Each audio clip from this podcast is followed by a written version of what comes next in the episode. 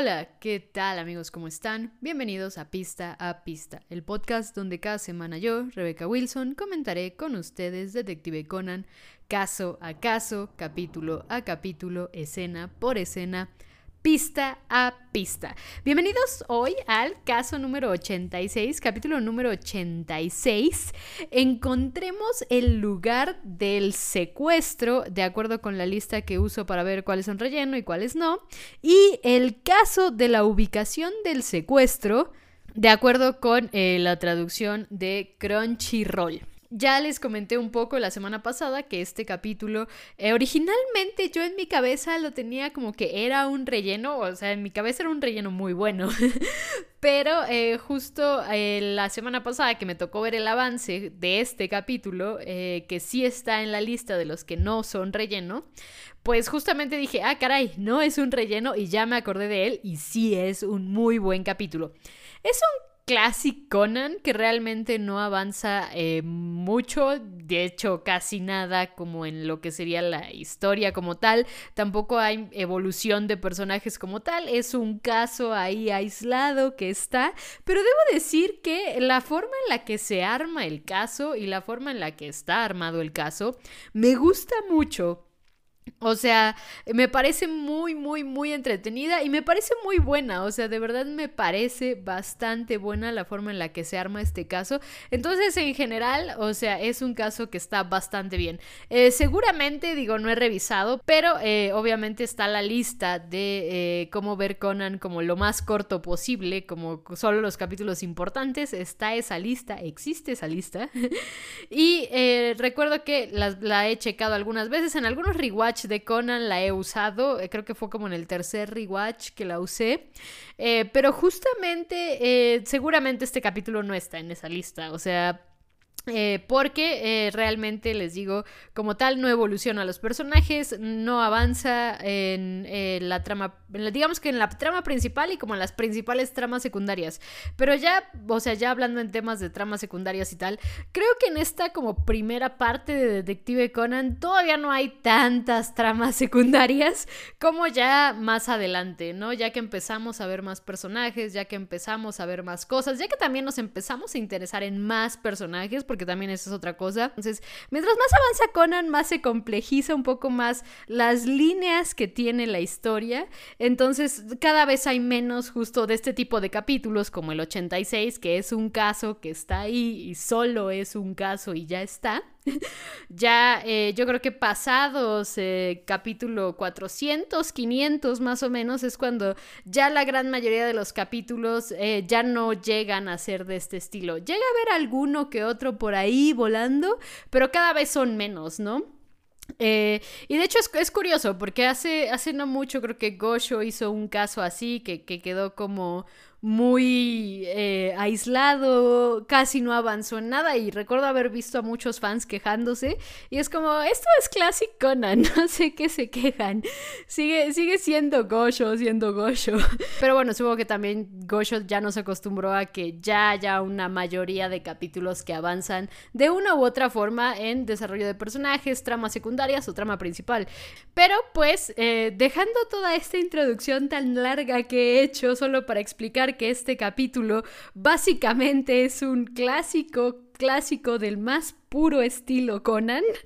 Y eh, que la verdad no me sorprende que en algún punto mi cabeza lo relacionara más con un relleno que con un caso que no es relleno, ¿no? Eh, pero pues vámonos ya directo al capítulo donde empezamos con Naso, porque seguimos con Naso, porque ya llevamos mucho con Naso, pero ahí va a seguir al menos hasta el especial de dos horas, creo que es eh, ahora sí como el último capítulo donde lo vamos a escuchar. Pero seguimos con Naso y después de Naso pues tenemos a Ran que está pensando en voz alta su estrategia para el torneo o bueno para un combate en karate, ¿no?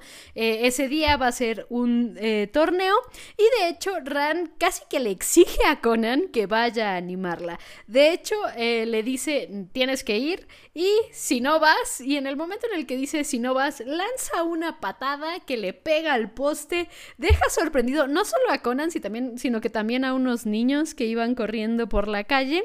Y pues... Eh, Después de esta situación con la paquetada y el asombro de Conan y los niños, eh, también Conan nota que detrás de donde eh, Ran pateó, pues justamente hay una construcción y hay una máquina como martilleando, no sé si esa es la palabra correcta, pero martilleando la calle.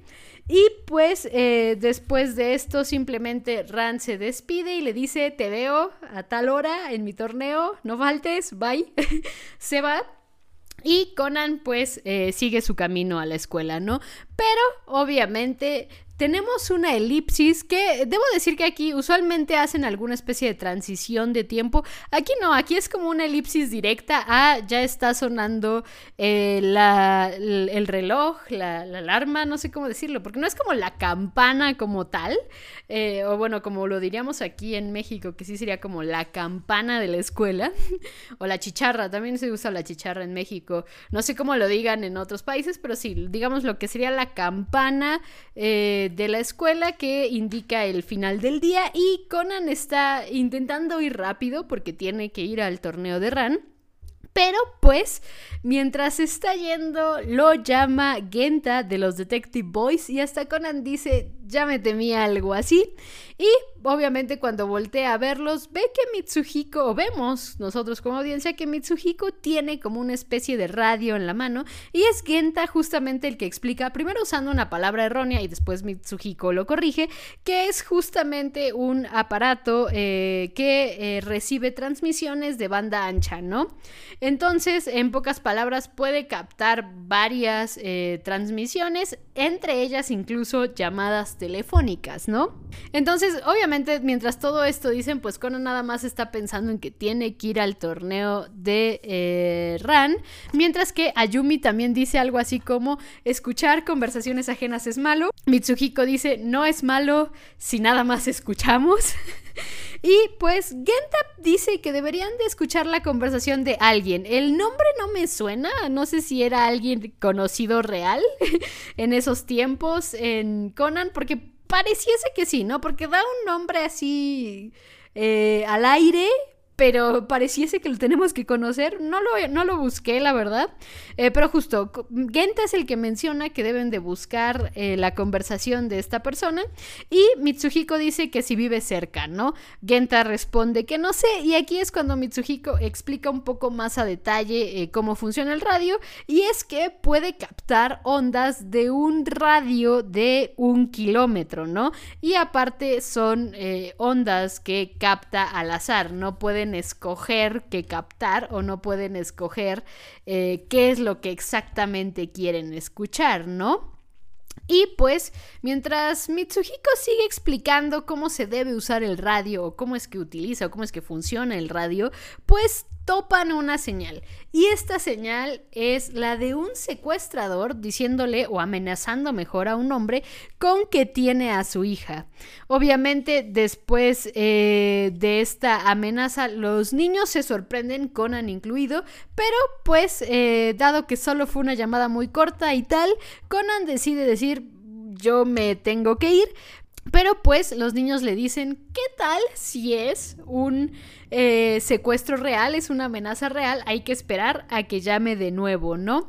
Eh, Conan obviamente está pensando en el torneo de karate de Ran e intenta escaparse más o menos un poco, pero Ayumi le dice, Conan, ¿a dónde vas? Cuando, cuando ve que intenta escaparse. Y obviamente Conan dice, no voy a ningún lado, y en ese momento reciben una segunda señal, otra vez del secuestrador, donde le pide al hombre que salga al balcón y en el balcón le pide que quite su antena parabólica, ¿no? sus antenas estas que, que tienen como de cable y tal. Y pues eh, obviamente también le dice que no llame a la policía, ¿no? Pero también el criminal deja claro que lo puede ver, ¿no? Lo puede ver eh, desde donde él tiene a la niña secuestrada y, lo, le está llamando, ¿no? Lo puede ver desde ahí.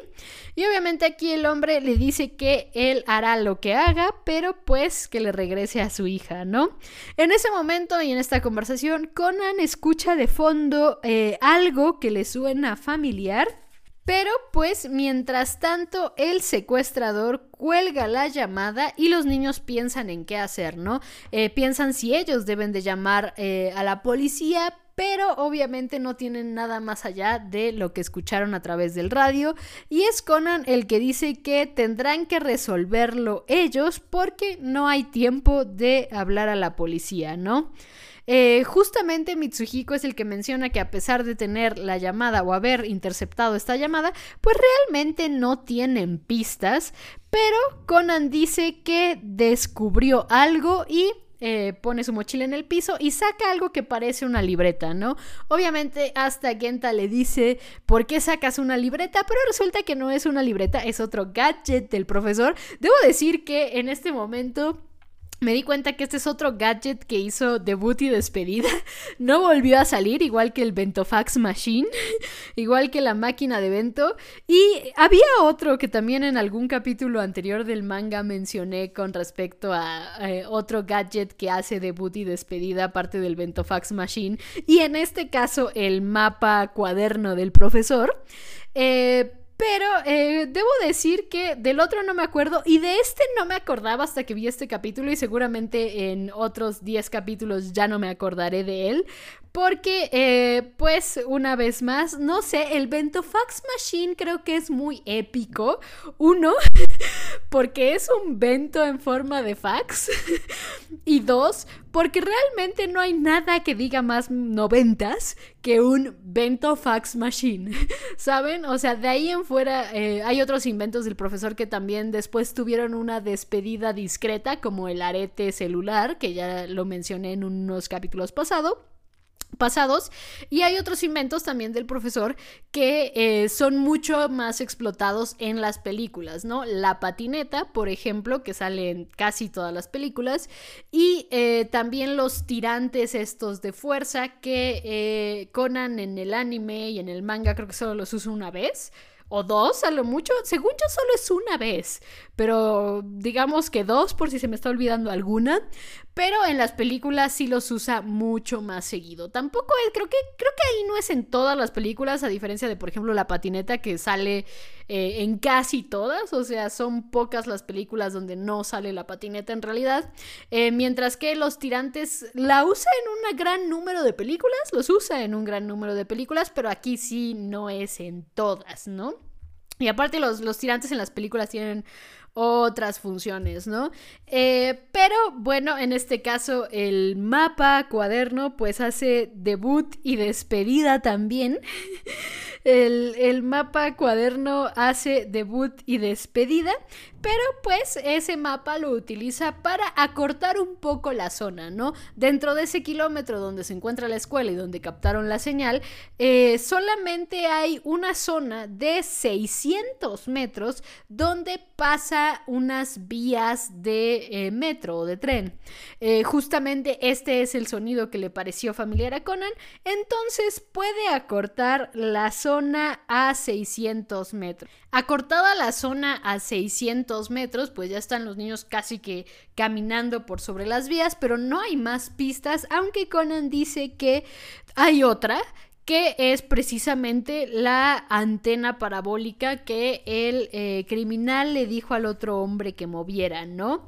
Entonces, en teoría, la víctima debe tener un balcón viendo al sur o al este, porque a ese es eh, a la zona, o no sé cómo llamarlo, pero hacia la dirección en la que la antena parabólica tiene que apuntar. Pero se puede decir que esa pista tiene un problema y el problema lo vemos casi inmediatamente después con los niños porque los niños notan que hay muchos edificios con muchos departamentos, con muchas eh, antenas parabólicas viendo hacia el sur o hacia el oeste, ¿no? Entonces no tienen todavía pruebas suficientes como para encontrar dónde está este hombre, pero en ese momento eh, recibe este radio de eh, banda ancha, otra llamada, ¿no? Donde el hombre le pide a, bueno, el secuestrador le pide al hombre que se desnude y en el momento en el que el hombre se desnuda, Pasan unas chicas de preparatoria y el secuestrador le dice al hombre que las salude y empiece a gritarles hola, ¿no? Mientras está desnudo, ¿no? Estas chicas de preparatoria lo ven y lo llaman patético, ¿no?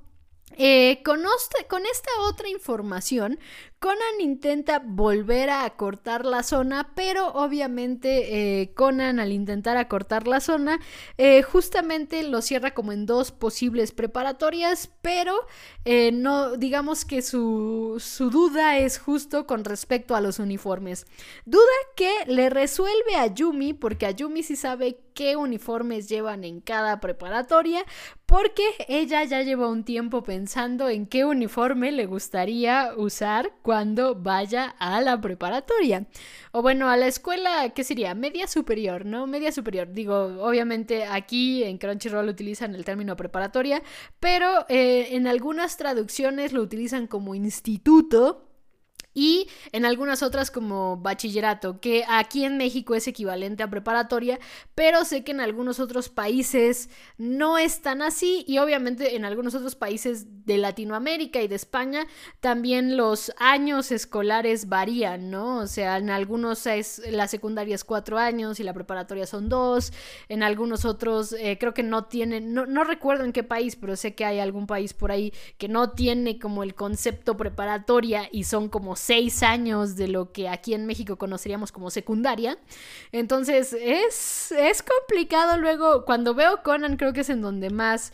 Eh, donde más noto estos cambios de, terminología, eh, justo porque, eh, pues obviamente, en teoría Shinichi sería como el equivalente a preparatoria en México, ¿no? Educación media superior, eh, pero obviamente en muchos otros subtítulos aparece como detective de secundaria, detective de instituto, detective de bachillerato, detective de preparatoria, entonces es interesante, es interesante esto, pero bueno, aquí justamente es Ayumi la que ha pensado el uniforme que le gustaría llevar en prepa, eh, porque asumo que eso le parece importante en su vida.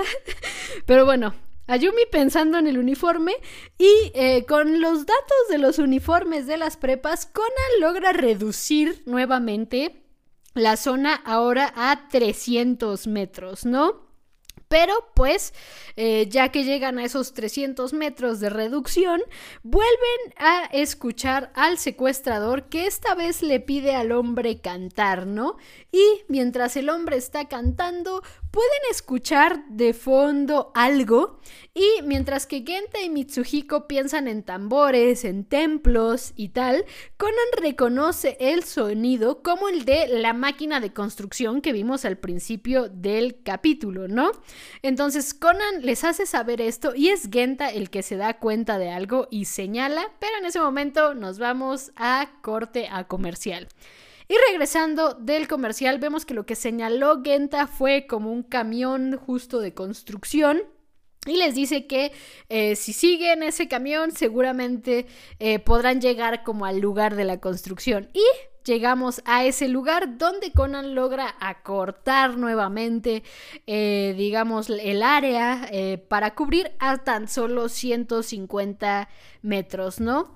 Pero en ese momento, en cuanto a la llamada con el secuestrador, el secuestrador le llama patético al hombre y le dice que pues eh, justamente los padres podrían hacer todo por sus hijos. Y ahí es cuando él menciona, yo también fui padre y mi hija murió por tu culpa, tú la mataste. Y obviamente en este momento nos enteramos un poco de las razones del secuestrador, ya que está acusando al otro hombre de matar a su hija, pero ese otro hombre dice que fue un accidente. Y básicamente es porque en el edificio donde la niña cayó y murió, eh, justamente digamos que la culpa fue porque la puerta de eh, la parte de arriba del edificio, de la azotea, estaba abierta, ¿no? Cuando debería de haber estado cerrada y parece ser que el hombre, el, el que está desnudo en el balcón, decidió no arreglar el problema que hacía que la puerta se mantuviera siempre abierta porque pensó que nadie iba a subir y eso eventualmente llevó a que la niña sí subiera y se cayera del edificio, ¿no? Por accidente. Eh, obviamente el hombre le dice que es momento de que ahora él experimente lo que él sufrió. Y pues mientras todo esto está pasando, eh, pasa el, el, tren en donde están los Detective Boys y los niños se quejan de que el tren no los deja escuchar, pero Conan piensa rápidamente, toma el radio de Mitsuhiko y se echa a correr, eh, digamos que hacia las vías del tren ve el tiempo en el que acaba de pasar el tren al lado de él y empieza a contar el tiempo para poder cerrar aún más el rango, ¿no? Obviamente, ya que acaba de pasar el tren y ya que lo escucha del otro lado del radio, es que empieza a correr en la dirección y empiezan a seguirlo los Detective Boys y Conan empieza a explicar justamente cómo es que acortó él, el, digamos, nuevamente el radio a partir de eh, el tren que iba pasando, ¿no? Obviamente en ese punto encuentran el balcón con el hombre desnudo y mientras tanto en la radio escuchan que el secuestrador eh, le pide al hombre que tome un cuchillo, ¿no? Obviamente eh, Conan aquí se da cuenta que el secuestrador va a obligar al otro hombre a suicidarse para matarlo y lo está haciendo porque el otro hombre le dijo que va a hacer lo que sea con tal de que su hija siga viva. Así que el hombre va por el cuchillo y mientras tanto pues los Detective Boys están intentando encontrar dónde podría estar el secuestrador, ¿no?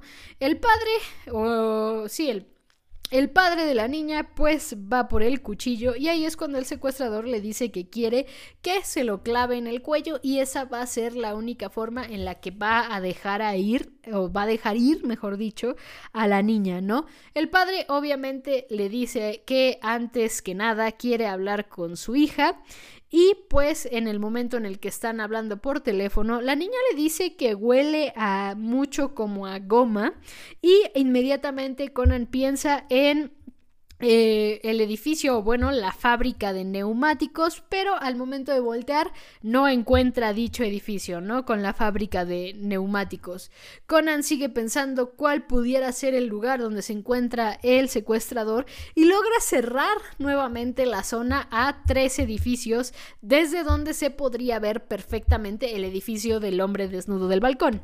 Y obviamente eh, mientras se encuentra uno de los edificios, alcanza a ver la bandera de la fábrica de neumáticos y ve que con el viento el lugar ideal para que la niña capte el olor y el secuestrador vea al hombre desnudo del balcón, pues es justamente solo un edificio y e inmediatamente, por las mismas palabras del secuestrador, es que Conan sabe que él se encuentra en la azotea.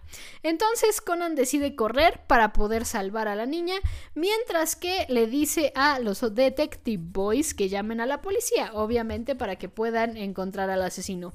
Eh, Genta va atrás de Conan, mientras que Mitsuhiko y Ayumi supongo que se van a buscar un teléfono público porque todavía estamos en los noventas. todavía no era tan común los celulares, así que asumo que a eso se van Mitsuhiko y Ayumi o tienes que asumir que van a un teléfono público porque se separan eh, y ambos se van corriendo. Conan llega a la azotea del lugar casi eh, unos segundos antes de que el hombre eh, se clave el, cuchillo porque está dubitativo, ¿no? Está, está como tembloroso y el secuestrador está viéndolo a través de los binoculares diciendo ya clávatelo, ya clávatelo. Y Conan alcanza a detener al hombre pateando el radio de Mitsuhiko y dándole en la cara y con el golpe en la cara pues el hombre también se echa para atrás y se da otro golpe con el aparato donde tenía los binoculares, ¿no? Entonces eh, Conan llega a rescatar a la niña y también alcanza a detener al hombre con el cuchillo y decirle tu hija ya está bien, ya la rescaté, Al final llega Genta, ve que Conan ya lo resolvió todo y nos vamos a el ending de la foto 1. Después, eh, el ending de la foto 1 que también puede ser conocido como Nega y Goto Hitotsu Dake, que les digo, no sé si esa es la pronunciación correcta, sobre todo de Nega y Goto, porque les digo que la canción lo dice de cierta forma o con cierto tono, pero también debe ser eh, también para como a razón también del, del ritmo y de la melodía de la canción, entonces no sé si como lo dice la canción sería la forma más correcta o Negaigoto está bien. Y después del ending de la foto 1, tenemos a la policía llevándose al hombre y pues Mitsuhiko lamentándose de que su radio está roto, ¿no?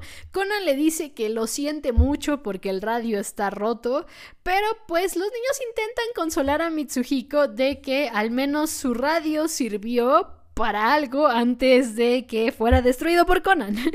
Pero mientras todo esto pasa, Conan recuerda que tiene que ir al torneo de Ran y se echa a correr eh, camino hacia el lugar del torneo, pero cuando llega ya terminó, ya está saliendo la gente, pero alcanza a escuchar una conversación de alguien diciendo que la patada de la victoria fue lo que más le sorprendió de la chica Ran, Mori, obviamente. Y entonces Conan piensa, ah, entonces lo que hizo que Ran ganara la final fue su patada.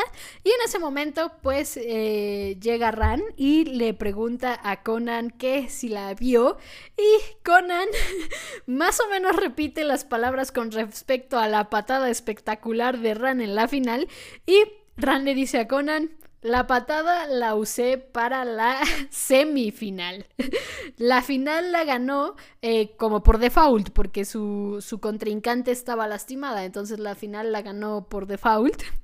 Y y pues obviamente así es como Ran sabe que Conan le está mintiendo y mientras le reclama, Conan se echa a correr y ahí termina el capítulo.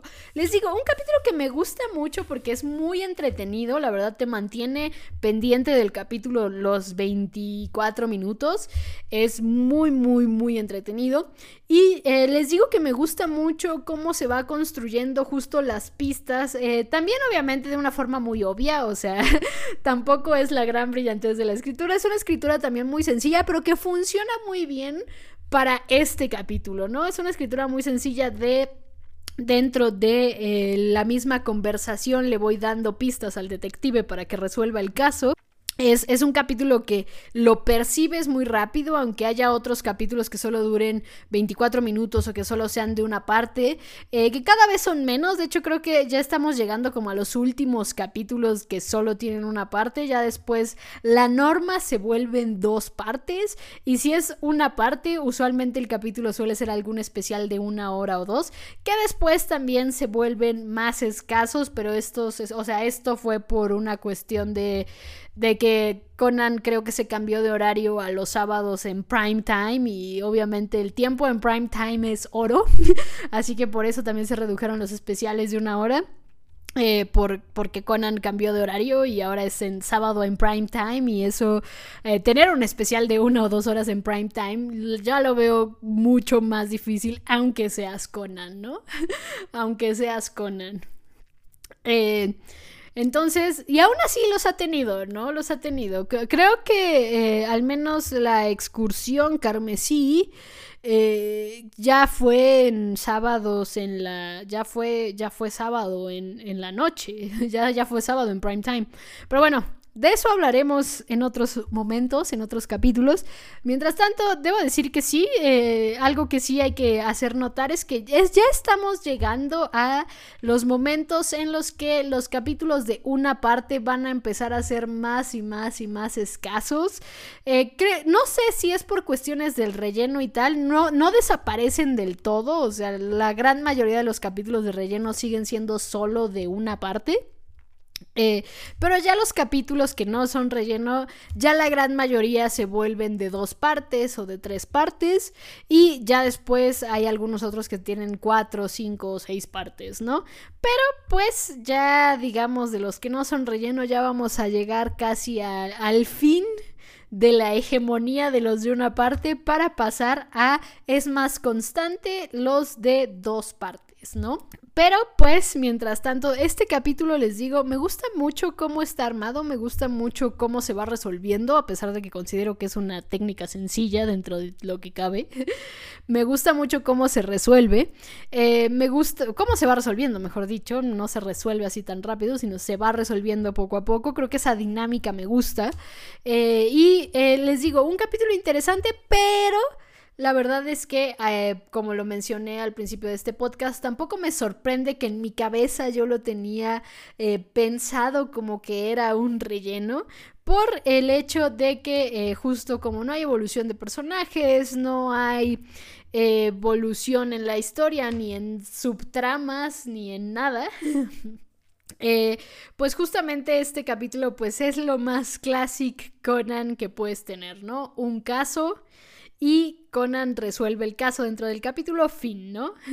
No tenemos momentos más complejos dentro de la historia, ni momentos complejos con los personajes, como por ejemplo el capítulo eh, de la semana pasada, el del asesinato en eh, la cabaña de nieve.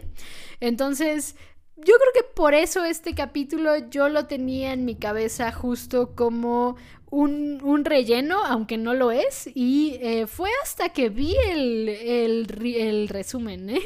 el avance en el cuando estaba eh, grabando el capítulo de la semana pasada, que dije, ah, claro, ya recordé cuál es este capítulo, es muy bueno, pero por alguna razón yo en mi cabeza lo tenía como un relleno, y pues no era un relleno y tuve la oportunidad de comentarlo en este podcast. Pero la siguiente semana tenemos capítulo 91, el caso del ladrón hospitalizado, caso que no recuerdo, o sea, de momento no recuerdo, seguramente si viera el avance o algo así pudiera recordarlo, pero eh, aquí tenemos una serie de varios rellenos, ¿no? Son uno, dos, tres, son cuatro rellenos. Y de esos cuatro rellenos, recuerdo que el, el, del 88 y el 89 de Drácula está pasable. no es súper bueno, ni súper, súper, súper lo recomiendo, pero el de eh, la mansión de Drácula, que es 88 y 89, ese relleno está pasable, está palomero y eh, tiene ciertas cosillas ahí interesantes, ¿no? Está bien, está bien. Vamos a dejarlo en que está bien. Los otros dos, el 87, no lo recuerdo para nada, y el 90 recuerdo que no fue mucho de mi agrado. Seguramente no es malo, porque hay rellenos muy malos, ¿no? Pero creo que el 90 no es malo, pero tampoco fue de mi agrado personal. Entonces, de ese paquete de capítulos de relleno, yo solo recomendaría ver y con reservas el 88 y el, 89, el caso del asesinato en la mansión de Drácula. Les digo, tiene cosas interesantes, cosas entretenidas y en general está bien, pero tampoco es así un wow, el super caso de relleno, como algunos otros que sí los hay y que eh, ya los he mencionado en algunos casos y ya los mencionaré en los otros, ¿no? Y eh, luego tenemos el caso del ladrón hospitalizado la siguiente semana, que les digo, no recuerdo. de verdad, no recuerdo mucho de qué va, pero ya lo descubriremos la siguiente semana. Y después, después, viene otro paquete de relleno también, eh, otros cuatro capítulos de relleno, para después caer en el especial de dos horas, primer especial de dos horas. El Detective Acorralado, capítulo 96. Y después del capítulo 96 tenemos película 2, el catorceavo objetivo. Entonces eh, vienen unas semanas eh, bastante, bastante chonchas en eh, este podcast. Así que no se lo pierdan. Y una vez, muchísimas, muchísimas gracias por escuchar Pista a Pista, el podcast donde cada semana yo, Rebecca Wilson, comentaré con ustedes Detective Conan caso a caso, capítulo a capítulo escena por escena, pista a pista. Nuevamente, muchas gracias por escuchar este podcast. Ya saben que pueden dejarme todos sus comentarios, todas sus opiniones, todo lo que quieran compartirme en mi Twitter, arroba Repson con doble S, o en los comentarios del video de YouTube. Yo los leo absolutamente todos y me alegra mucho saber su retroalimentación. De verdad, se los agradezco muchísimo. Y hasta la próxima, detectives.